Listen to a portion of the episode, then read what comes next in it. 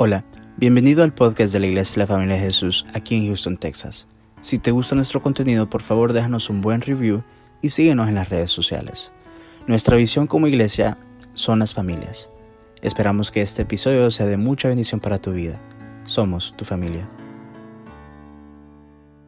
cerca de la gracia, lo hermoso de la gracia. Que no desechemos tu gracia, Señor, sino que la has dado, Señor, para nuestro favor, para nuestra bendición. Gracias te damos, Señor, porque todas las bendiciones, Señor, que nuestro Señor Jesús ganó a nosotros, las tenemos gracias a su gracia. Gracias, Señor, en el nombre de Jesús. Amén y amén. Pueden sentarse. Vamos a la Biblia en 1 Corintios capítulo 15, verso 10. 1 Corintios capítulo 15 verso 10. Amén. Dijo el hermano Melvin que aquí estaba su mamá. ¿Quién es la mamá del hermano Melvin? Bienvenida, bienvenida. Gloria a Dios. ¿Hay alguien por primera vez aquí? Levante su mano. Ah, bienvenida, hermana, bienvenida. Bienvenida también. Gloria, bienvenido también al hermano. El hermano está viniendo al instituto, ya va. Gloria a Dios. Bienvenido, hermano. Gloria a Dios.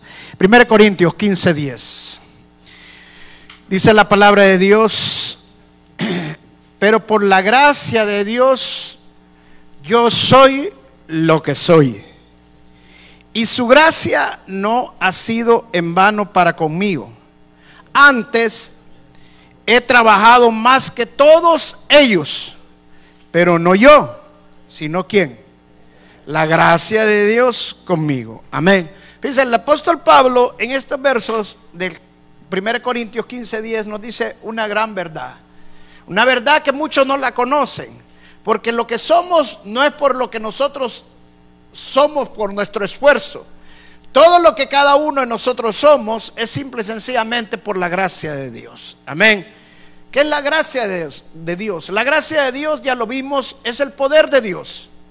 La gracia de Dios es el favor de Dios para nuestras vidas. El favor con otras personas, el favor de Dios que nos abre de puertas de par en par. Pero también la gracia de Dios, el poder, la capacidad que Dios nos da a cada uno de nosotros para apartarnos del pecado. Entonces, la gracia de Dios es tan maravillosa que nosotros no la podemos desechar. Por eso Pablo dice en Gálatas capítulo 2 que no, no he desechado la gracia de Dios. Pero lastimosamente hoy en día muchos cristianos desechan la gracia de Dios. Quieren vivir por sus fuerzas, quieren vivir por sus eh, propios esfuerzos la palabra de Dios. Y eso es imposible. ¿Por qué? Porque la carne es débil. Y nosotros vivimos esforzándonos para no pecar, para vivir en santidad, para vivir de acuerdo a la voluntad de Dios. Pero tarde o temprano terminamos apartándonos de la voluntad de Dios porque caemos. Entonces, por eso Dios nos dio su gracia para que tengamos el poder, la capacidad de mantenernos en santidad, de mantenernos obedeciendo al Señor. En mi propósito de enseñar esta serie de la gracia, y termino con esto, es porque si tú entiendes realmente qué es la gracia, el entender la gracia, el resultado va a ser la santidad. El resultado va a, vivir una, va a ser vivir una vida santa y agradable para Dios. Mira lo que dice en Primera de Pedro capítulo 1, verso 14 al 16. Primera de Pedro capítulo 1, verso 14 dice, como hijos obedientes, no os conforméis a los deseos que antes tenías estando en vuestra ignorancia, sino aquel sino como aquel que os llamó es santo, sé también vosotros santos en toda vuestra manera de vivir porque escrito está, sé santos porque yo soy santo. Amén. Es un reto, wow, un reto grande, ¿sí o no? El Señor Jesucristo nunca cometió pecado en este mundo. Y fue tentado por el diablo, dice la escritura. Fue tentado en el desierto. Pero fíjese lo maravilloso, si usted observa la escritura, cuando antes de ir al desierto, el Espíritu Santo descendió sobre el Señor Jesucristo. O sea, ¿quién le dio la fuerza para fortalecerse y resistir a la tentación? La gracia de Dios, que es el Espíritu Santo. Entonces nosotros dependemos de depender de la gracia de Dios. ¿Por qué? Porque por nuestras propias fuerzas es imposible que seamos santos como Dios es santo. Pero si Él dice que en la escritura nos está llamando y el llamado que tenemos nosotros es a ser santo como Él es santo, por eso Él nos proveyó las herramientas para ser santos. ¿Y cuál es la herramienta? La gracia de Dios. Por eso se llama en la escritura el Espíritu Santo. Estamos acostumbrados a oír tanto el nombre del Espíritu Santo que no razonamos que porque es santo, porque Él es santo, por eso se llama santo. Y si Él es santo y vive dentro, dentro, de nosotros, es porque Él quiere también hacernos santos igual a Él. Amén. Ese es el propósito de la gracia de Dios. Y por eso no debemos desechar la gracia del Señor. Ahora existe la santificación. La Biblia habla toda la escritura prácticamente de la santificación. ¿Qué es la santificación? La santificación es el proceso que Dios usa guiados por el Espíritu Santo, con la obra del Espíritu Santo, con la gracia de Dios, para hacernos santos. Y ese proceso incluye tres elementos. Uno es la palabra de Dios, dos, el Espíritu Santo, la gracia de Dios, y tres, nosotros, la obediencia de nosotros, el cooperar con el Espíritu Santo. Ese es el proceso de la santificación. Ahora, vamos a Romanos capítulo 5, verso 20. Pablo dijo en el capítulo 5 que cuando el pecado abunda, más abunda la gracia. Y Pablo muchos problemas con esto. Los mismos apóstoles lo dicen en las escrituras que muchos confundían las enseñanzas de Pablo. ¿Por qué? Porque muchos piensan y pensaron en ese entonces y piensan actualmente que la gracia es un manto que te da Dios para que tú puedas pecar. Eso es una gran mentira. Y Pablo tuvo este problema porque muchos estaban interpretando, bueno, si cuando más abunda el pecado, más abunda la gracia, y Dios le gusta que yo tenga de su gracia, entonces más tengo que pecar. Y eso es lo que no Pablo no estaba diciendo. Y por eso Pablo viene y le hace una aclaración en Romanos capítulo 6, verso del 15 al 16. Y le dice en el verso 15, que pues pecaremos porque no estamos bajo la ley, sino bajo la gracia. En ninguna manera. O sea, Pablo estaba en, eh, Pablo era un ministro de la gracia. Y como ministro de la gracia tenemos que aprender a enseñar la gracia. Pero muchos predicadores hoy tienen miedo de enseñar la gracia porque creen que al enseñar la gracia los hermanos, las ovejas se van a ir al pecado. Pero porque enseñan mal la gracia, porque la gracia es santidad. Por eso Pablo le dice, porque ya no estamos bajo la ley, sino bajo la gracia, entonces vamos a pecar. No, dice Pablo. Y mire lo que dice el siguiente verso. ¿No sabéis que si os sometéis a alguno como esclavos para obedecerle, sois esclavo de aquel a quien obedecéis? Sea el pecado para muerte o sea de la obediencia para justicia. O sea, Pablo estaba diciendo que nosotros ahora ya no somos esclavos del pecado, ahora nosotros somos esclavos de la justicia. Entonces, si nosotros queremos vivir bajo la voluntad de Dios, la única manera de viviéndolo es con la gracia de Dios, no hay otra manera. La única forma es que nosotros cooperemos al Espíritu Santo, que nos dejemos guiar por el Espíritu Santo. ¿Por qué? Porque nosotros ahora somos hijos de la obediencia de Dios y debemos de ser obedientes. Pero el problema es que muchas veces vivimos una vida en frustración con relación al pecado porque no hemos entendido cuál es el significado del pecado, ni hemos entendido mucho menos cuál es el significado de la gracia. Y pensamos que cuando venimos al pie del Señor y recibimos la gracia de Dios, cuando somos salvos, porque la salvación es por gracia, por medio de la fe, pensamos que cuando recibimos la gracia de Dios, después de ahí empezamos a hacer las cosas pero por nuestras propias fuerzas y empezamos a decir, hoy no voy a pecar, hoy sí ya soy un hijo de Dios y tengo que hacer las cosas, hermano, yo viví así frustrado mucho tiempo, por muchos años, queriendo hacer las cosas por mi fuerza y que esforzarme lo más que yo podía y siempre terminaba pecando. ¿Por qué? Porque no dependía de la gracia de Dios. Entonces venía, recibía la gracia, pero me salía de la gracia y venía a estar bajo la ley. Y el que está bajo la ley, la palabra dice, maldito es. Entonces hasta que entendí que no es por mis fuerzas, no es como por un ejército, sino con su Santo Espíritu, con la gracia de Dios, hasta que entendí que era pidiéndole a Dios, humillándome pidiéndome Dios que fuera su gracia la que me ayudara a apartarme del pecado. Fue que empezaron a pasar milagros en mi vida. Lo que deseaba antes, de repente ya no lo deseaba. Lo que yo buscaba antes, de repente ya no lo buscaba. ¿Por qué? Porque me humillé al Señor y busqué la gracia de Dios para que la gracia de Dios fuera sobreabundante en mi vida. Amén. Miren lo que dice Primera de Pedro, capítulo 1, verso 22. Primera de Pedro 1, 22.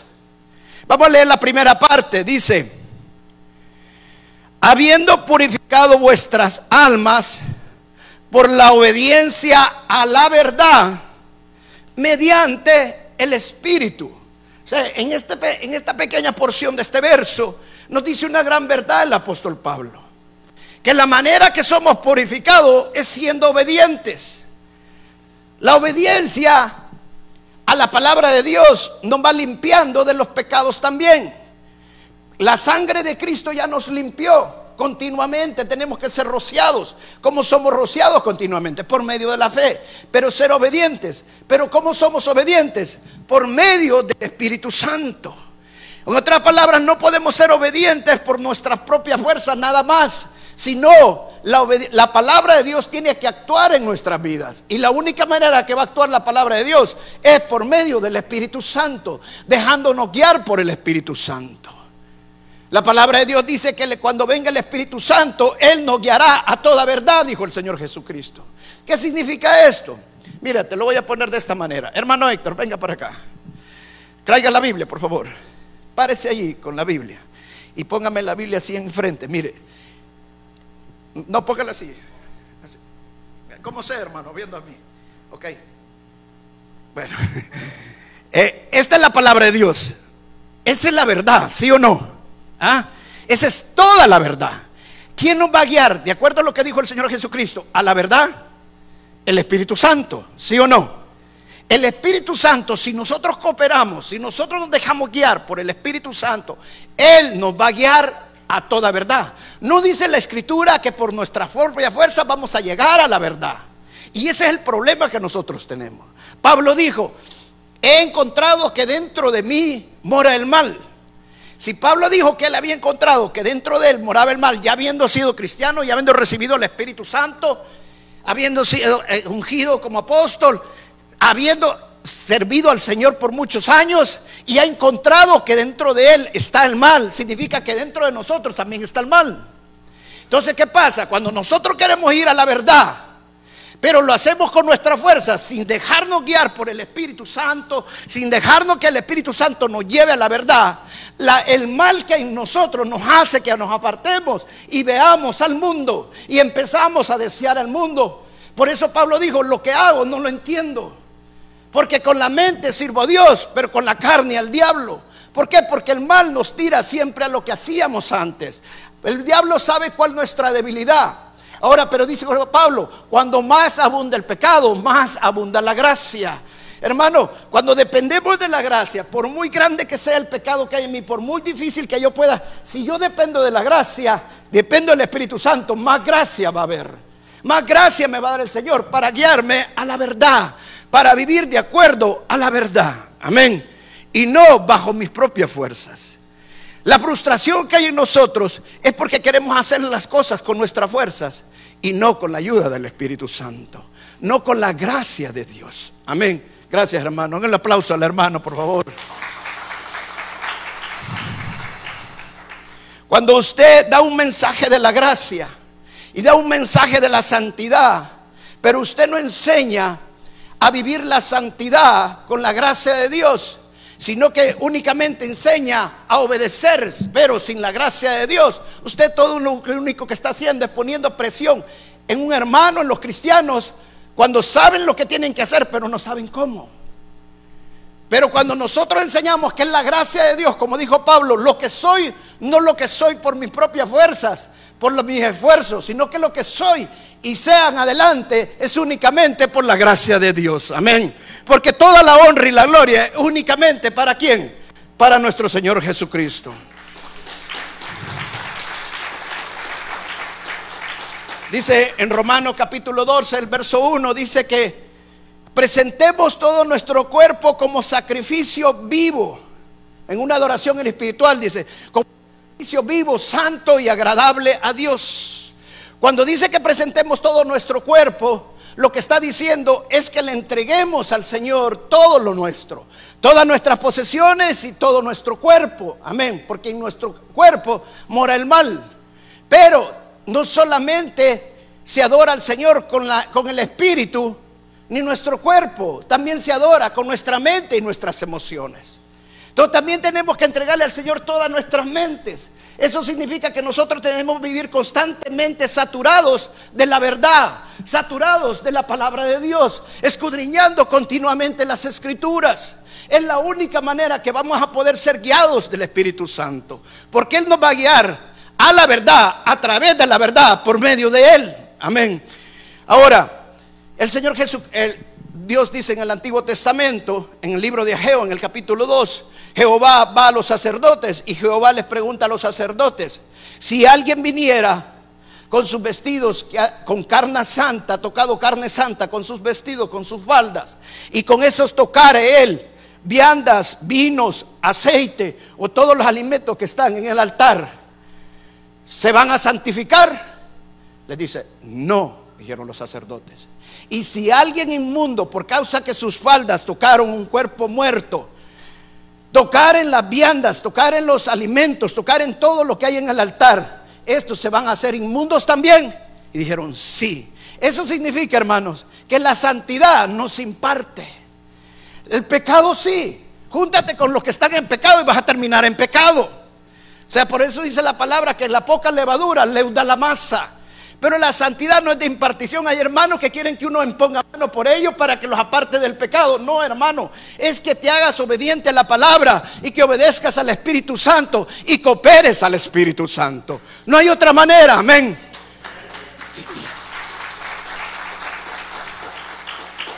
Dice Romanos capítulo 14, verso del 1 al 4.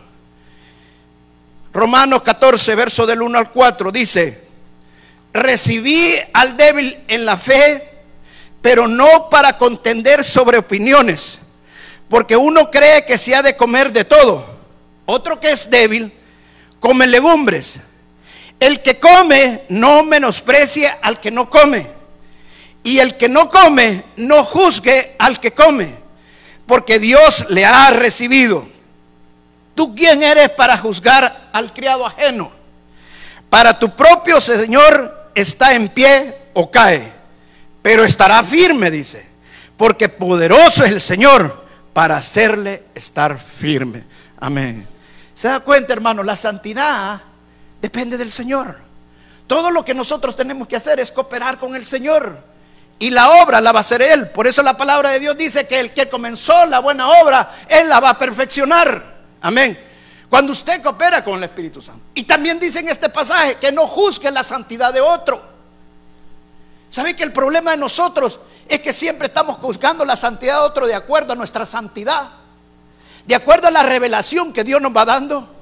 Porque el Señor me dijo, ah, no, hoy solo tiene que usarse aquí solo faldas porque ya no pantalones. Entonces, hoy todas las hermanas tienen que usar solo faldas. Queremos vivir la santidad de acuerdo a nuestra santidad. Hoy ya no vamos a comer cafeína porque yo ya no voy a tomar café. O hay hermanas que le dicen, mira, el Espíritu Santo me reveló esto y yo hice esto, está bien hermana, hágalo usted, pero no tiene que otros vivan de acuerdo a usted. La santidad es individual. La santidad es única para cada uno de nosotros. Dice la palabra que un día todos nosotros vamos a estar ante el tribunal de Dios y vamos a dar cuenta cada uno de nosotros. Yo no voy a dar cuenta por su santidad, ni usted va a poder dar cuenta por mi santidad. Como pastor voy a dar cuenta con las ovejas, pero no voy a dar cuenta de su santidad, sino que voy a dar cuenta de qué les enseñé, cómo los pastoreé. De eso voy a dar cuenta. Pero yo no puedo dar cuenta de su santidad, ni usted puede dar cuenta de mi santidad.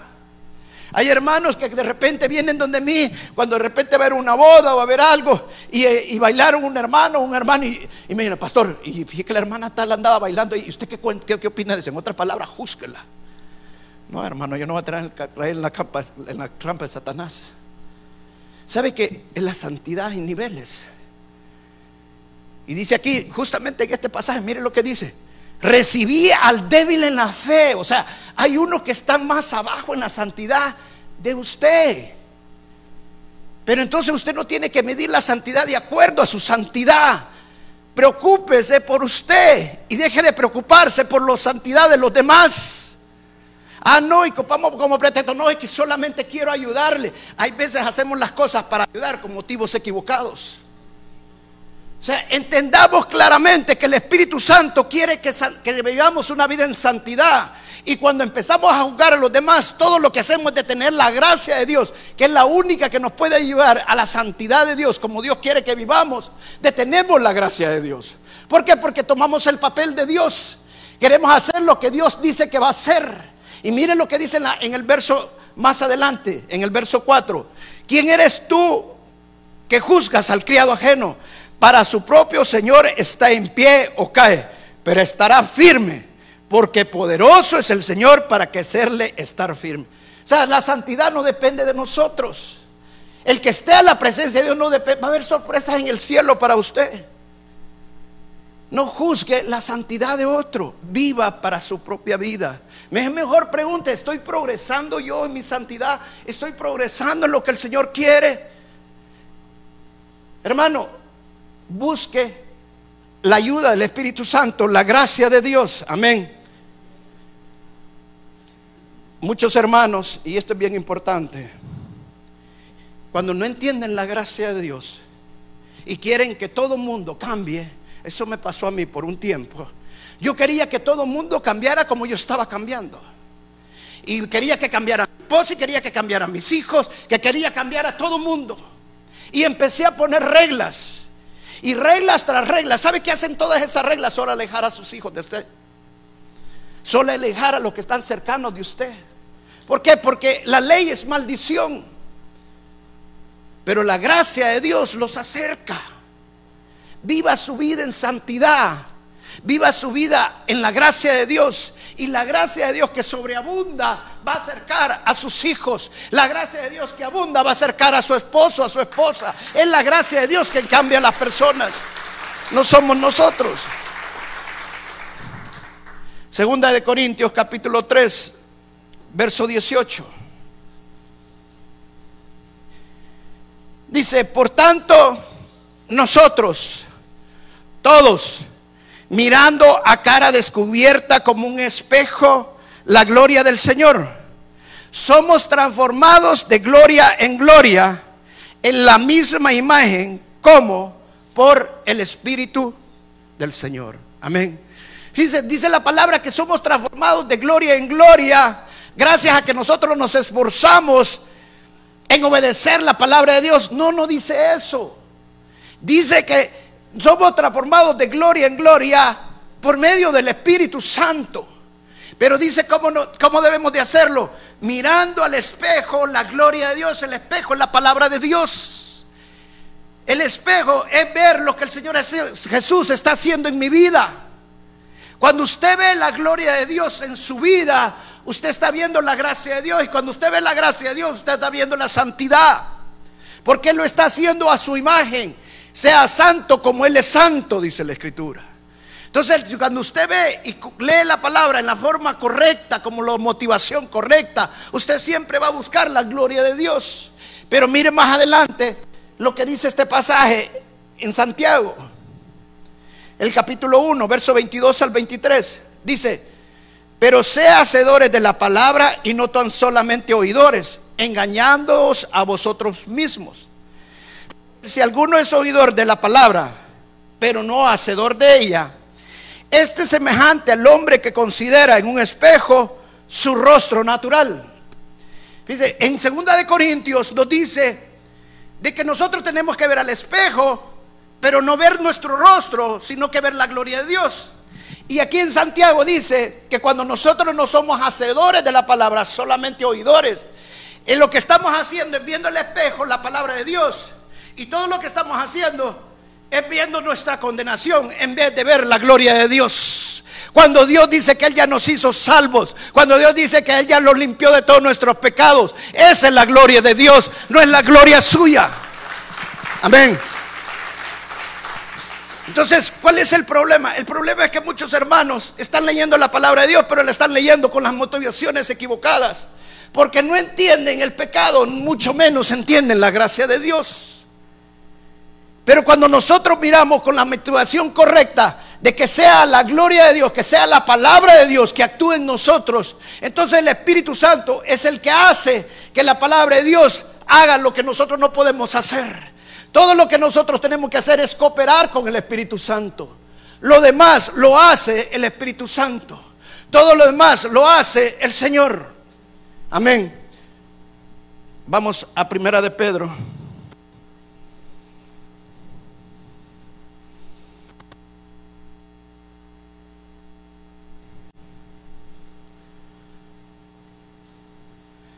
Bueno, ya se me pasó esta escritura, pero estaba en Primera de Pedro.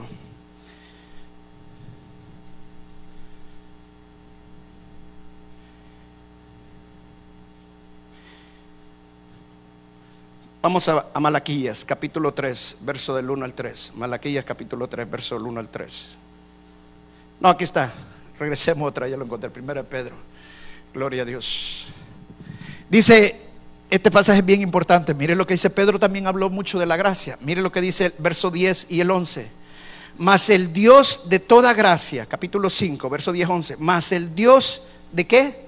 De toda gracia. O sea, una gracia total, absoluta que nos llamó a su gloria eterna en Jesucristo.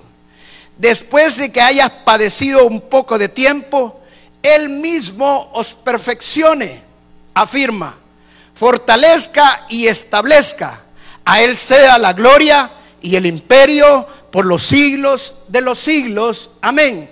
¿Sabe por qué el Señor dice que no es con nuestras propias fuerzas que vamos a vivir en una vida perfecta? Porque para nosotros no es la gloria. La gloria tiene que ser todo el tiempo para el Rey de Reyes y Señor de Señores. Él es el que va a hacer la obra. Y dice que la gracia de toda la gracia de Dios es la que nos lleva a la presencia de Dios. Toda la gracia de Dios es la que nos lleva a la vida eterna. O sea, la vida eterna no es por nuestros esfuerzos, es simple sencillamente por la gracia de Dios. Después que ha padecido un poco de tiempo, dice, Él mismo perfeccione. Ahora, ¿cómo somos perfectos nosotros? Hermano, por más que yo quiera, no voy a ser perfecto. Por más esfuerzo que yo haga, no voy a ser perfecto. Imposible. Pero si Dios dice que seamos santos como Él es santo, es porque sí se puede, pero no es con nuestro esfuerzo. Mire, se lo voy a ilustrar de esta manera.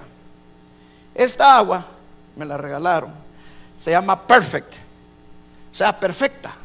¿Sabe qué significa perfecta? Que no tiene nada malo, que ya está perfecta, o sea, ya no es imperfecta. Nosotros somos imperfectos, ¿sí o no? Pero ¿quién es el único que nos puede hacer perfecto? Es el Espíritu Santo. Amén. Entonces, esta agua ha tenido un proceso, un proceso para hacerla perfecta. No la sacan inmediatamente del río y se la dan para que meterla acá. No, la procesan. Ese es el proceso de santificación. El proceso que Dios habla para que nosotros lleguemos a la santidad. Pero no es por obligación, es por convicción. Es porque realmente queramos cooperar con el Espíritu Santo. Amén. Entonces cuando esta agua se hace perfecta, la pasan un proceso de muchos filtros y de muchas cosas hasta que llega a ser perfecta, le inyectan oxígeno y muchas cosas. Hasta que el agua queda lo más perfecta posible. Dice el dicho en esta, en esta agua, it not just better, it's perfect.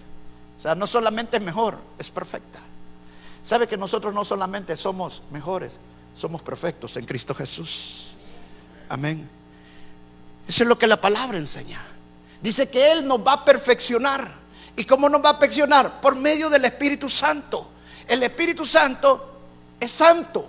Y como Él es santo, Él quiere que nosotros también seamos santos. Pero la única manera es que nosotros cooperemos y nos dejemos guiar por el Espíritu Santo. Espere, me voy a tomar un traguito de esta agua, ya me dio sed. Como me tomé esta agua que es perfecta, yo soy perfecto, ¿no? Cuando tomamos el agua del Espíritu Santo, que es perfecto, Él nos hace perfectos. Lo único que tenemos que hacer es cooperar con el Espíritu Santo. Pero muchas veces nosotros desechamos la, la gracia de Dios. Y es la gracia de Dios la que nos hace perfectos. Es la gracia de Dios lo que nos lleva a estar en la presencia de Dios y buscar de Dios. Y es la gracia de Dios lo que llegamos a ser y lo que somos. Mi familia es lo que es por la gracia de Dios. Mi matrimonio es lo que es por la gracia de Dios. La iglesia es lo que es, es por la gracia de Dios. ¿Sabe el problema ahora? Que nosotros estamos malinterpretando la gracia de Dios. Y muchos piensan que la gracia de Dios es que Dios te va a hacer rico. No, hermano, eso no dice la escritura.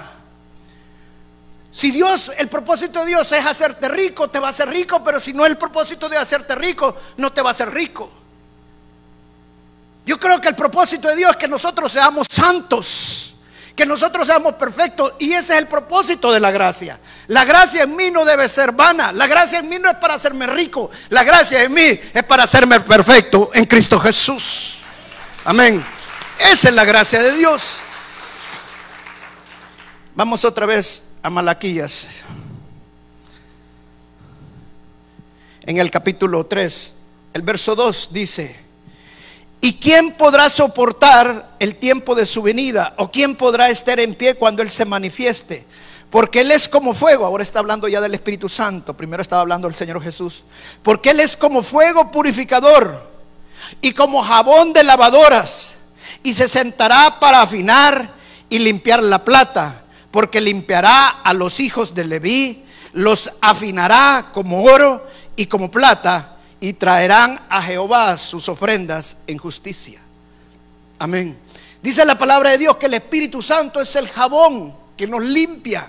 El Espíritu Santo es el jabón que quita todas las manchas de nosotros. Amén. Ahora, ¿cómo lo hace? Cooperando con el Espíritu Santo, dejándonos guiar a la verdad.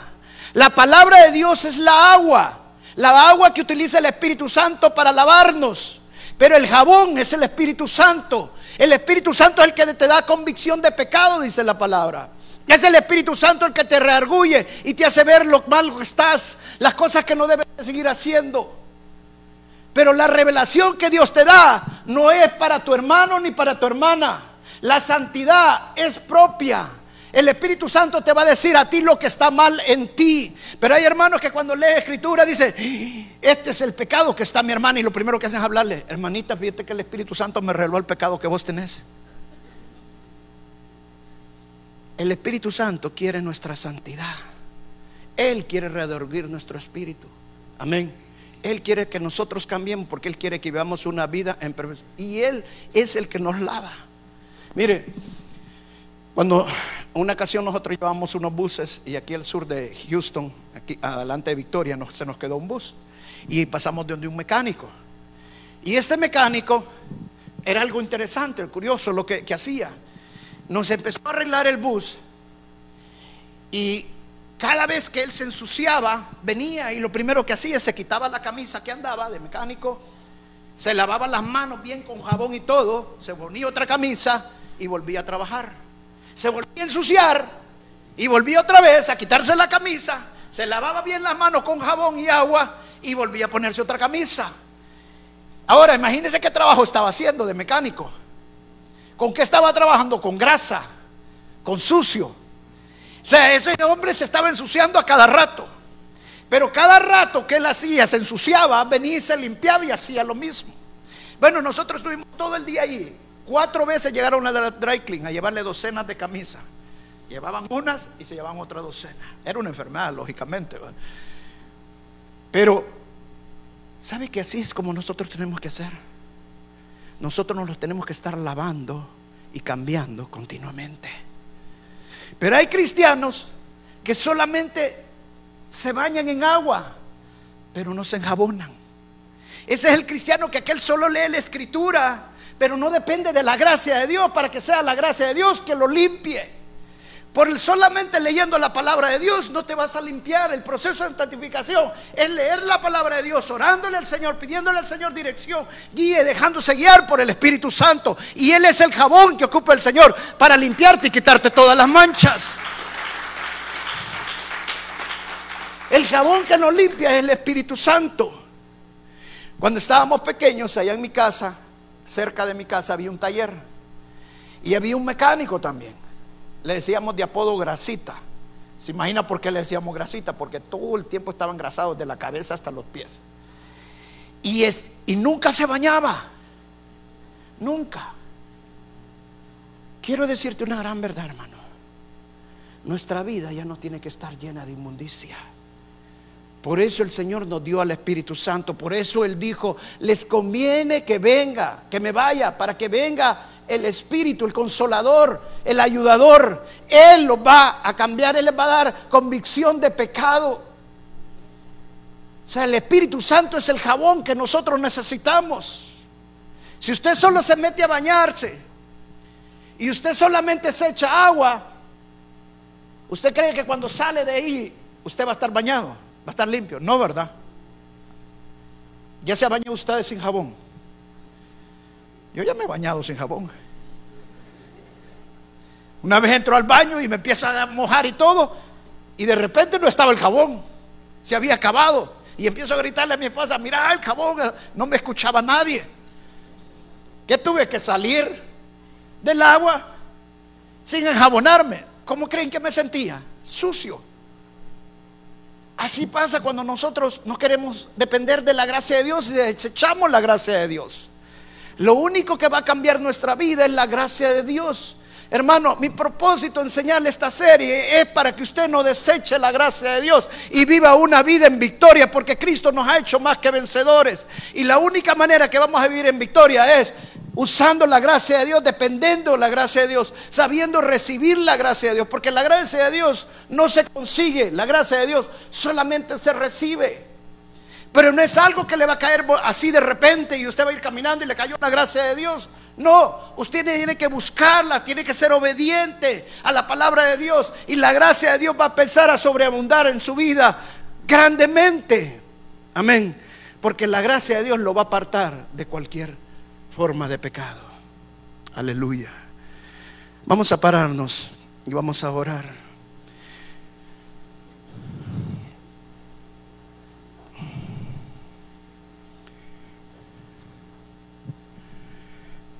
Repito una vez más, verso hermoso. Me encanta este verso de, Pedro.